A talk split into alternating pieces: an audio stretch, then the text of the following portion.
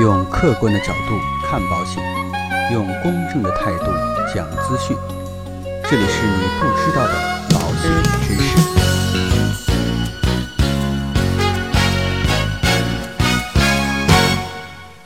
好，各位亲爱的朋友们，那今天呢，针对于重疾险多次赔付和单次赔付啊，究竟哪个值得购买，跟大家进行一个统一的解答。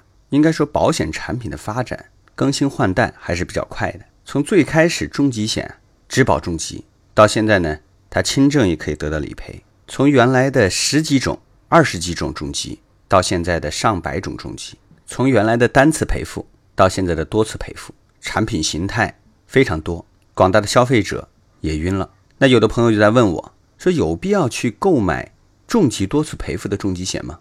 要想搞清楚这个问题啊，先来给大家解答几个问题。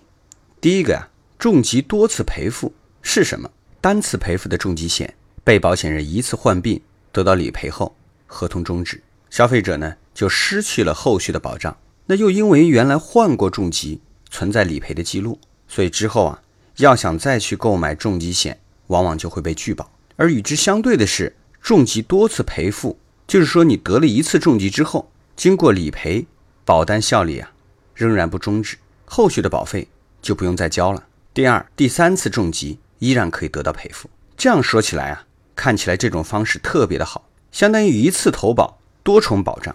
但是啊，我们要了解，多次赔付的重疾险一般都存在着比较严苛的条件。所以接下来啊，第二个问题，我就跟大家一起来聊一聊，那重疾多次赔付究竟需要哪些条件呢？多次赔付的重疾险一般都有病种分组和发病时间间隔两个条件。保险公司呢，一般会把重大疾病呢进行一定的分组，当然这个分组啊也是有讲究的。一般来说呢，第一组属于治疗费用比较高，而且死亡率也比较高的病；第二组呢是与神经系统有关的疾病；第三组主要是心脏功能方面的，是一些啊容易导致迅速死亡的病；第四组呢属于暂时不危及生命但却无法治愈的病，比如说啊双耳失聪。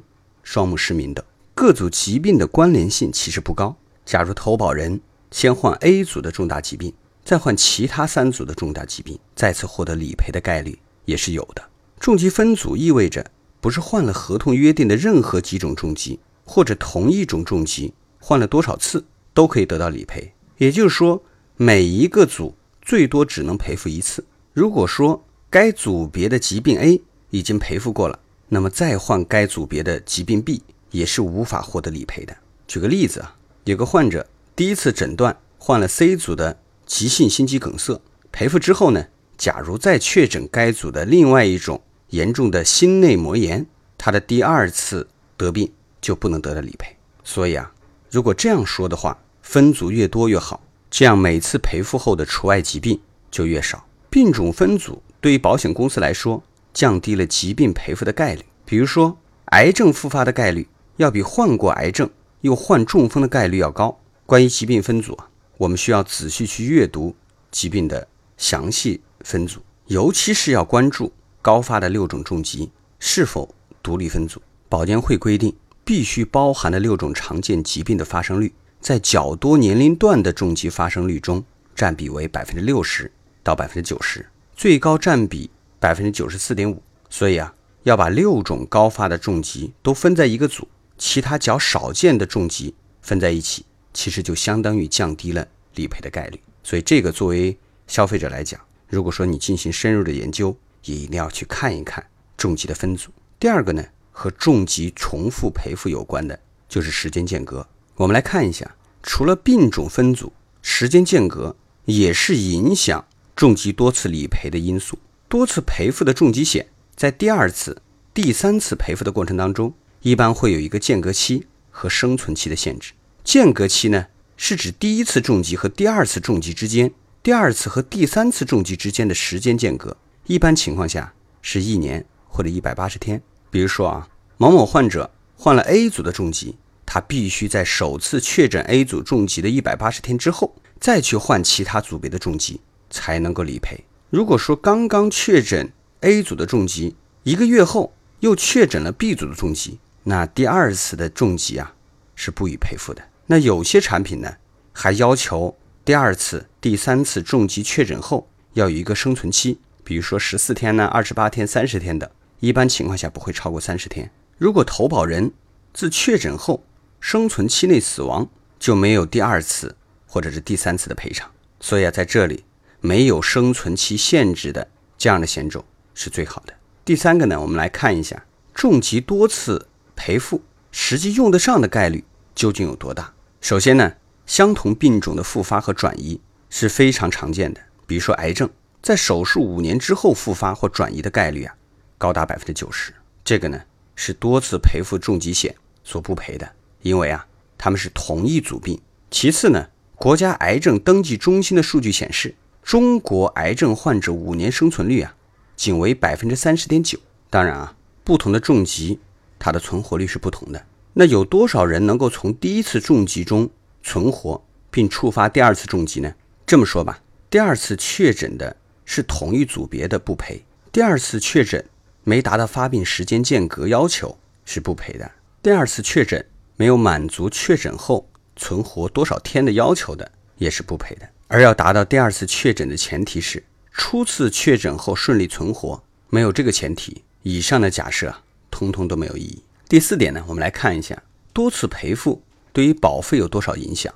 对于被保险人来说，多次赔付啊，意味着保障更加的全面。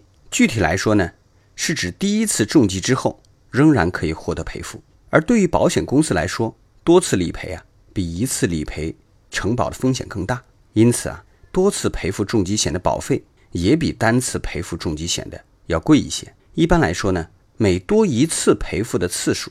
保费啊会上涨百分之五到百分之十不等。那第五个呢，就有很多的朋友就在问了：那重疾多次赔付值得购买吗？当然啊，在这里还是要跟大家说一句老话：保险产品啊没有好坏之分，只有适合或者不适合。虽然说罹患不同组别的二三次重疾的概率比较小，但是啊不代表没有。如果说你的预算比较充足，希望能够得到更全面的重疾保障，建议啊。可以去选购多次赔付的重疾险。当然呢，如果说你的预算比较紧张，只能去选择低保额的多次赔付险，或者是高保额的单次赔付险。而低保额的多次赔付，意味着你第一次患重病只能获得比较低的保险金，获得的保险金呢，可能根本就不足以支撑你度过第一次的重疾风险，就更不要去提第二次患重疾。如果运气好，一直没有患第二次、第三次重疾。那也相当于用买多次赔付的重疾险的钱去买了单次赔付重疾险的保障，其实也不是太划算。那还有一个问题啊，就很多的朋友在问：那轻症多次赔付有必要吗？轻症是重大疾病早期发展阶段，或者重大疾病可采取先进技术微创治疗的阶段，比如说极早期的恶性肿瘤或者恶性病变、不典型的急性心肌梗塞等。轻症啊。需要早期发现和积极治疗，才能防止轻症往重疾去转变。与重疾相比啊，轻症的治愈率都很高。比如说原位癌，早发现早治疗，一般都可以治愈。治疗费用虽说比重疾要低，一般啊不超过十万，一次轻症还可以承担。但是啊，如果说不幸患了多次轻症的话，其实对于不少的家庭也是一笔不小的负担。建议重疾险可以附加轻症。随着医疗水平的进步，很多重疾轻症阶段就可以被查出来了。这样呢，如果在早期发现了，早期轻症的治疗还可以得到赔付。假如不幸发展成为重疾，也可以继续获得保障。附加轻症，相当于降低了赔付的门槛，保障啊更为全面。轻症的赔付比例啊，一般情况下是重疾保额的百分之二十到百分之三十。比如说啊，重疾保额是五十万的话，一般轻症的保额。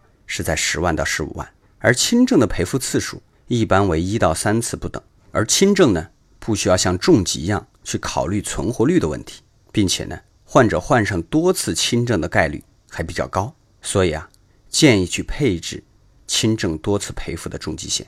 当然呢，配置轻症多次赔付的重疾险呢，还要注意以下三点：第一个，是否与重疾险共享保额。举个例子，假如重疾险的保额为三十万。轻症赔付比例为百分之二十，那有位朋友赔付了两次，那轻症呢，一共就赔付了十二万，那重疾的保额也就剩下了十八万，这样的重疾保额是严重不足的。所以大家在选购重疾险的时候啊，尽量去购买那些轻症与重疾不共享保额的那种产品。第二个，是否包含轻症豁免的功能？被保险人轻症豁免，就是被保险人患了合同约定的轻症之后，经过保险公司许可，投保人就可以免缴后期的保费，保险公司视同已缴，并且啊，保单依然有效。比如说啊，一位朋友购买了一份含被保险人轻症豁免的三十万保额的重疾险，保障是终身的，二十年缴费，缴完费第二年，这位朋友就确诊了合同约定的一种重疾。那后续的十八年的保费就不用再交了。其实啊，就相当于只交了两年的保费，就获得了终身三十万的重疾保额。所以呢，含轻症豁免的好处是显而易见的。一般情况下为可选的责任，选择附加的话，就需要多付出一定的保费。但是呢，有的重疾险就自带了保费豁免的功能，无需额外增加的保费，所以应该算得上良心产品。第三个，你还要关注一下轻症是否分组。一般情况下，轻症和重疾是一样的，要分为三到四组，同一组别只能赔付一次。目前呢，也有轻症不分组的产品，所以大家在购买的时候，建议去选择那些不分组的重疾险，保障更为全面。所以最后啊，还是提示一下我们各位朋友，在预算比较充足的情况之下，为了获取更全面的保障，可以去选择重疾多次赔付、轻症多次赔付的重疾险。如果说，你的预算实在有限，优先去考虑，先把保额先要做足，然后再去购买多次赔付的保险。如果说您觉得我们的节目对你有所帮助，请不要忘了来喜马拉雅关注我们的节目，我们也将为大家奉献出更多更好的节目。那今天的节目呢，到这里就告一段落，让我们下期再见。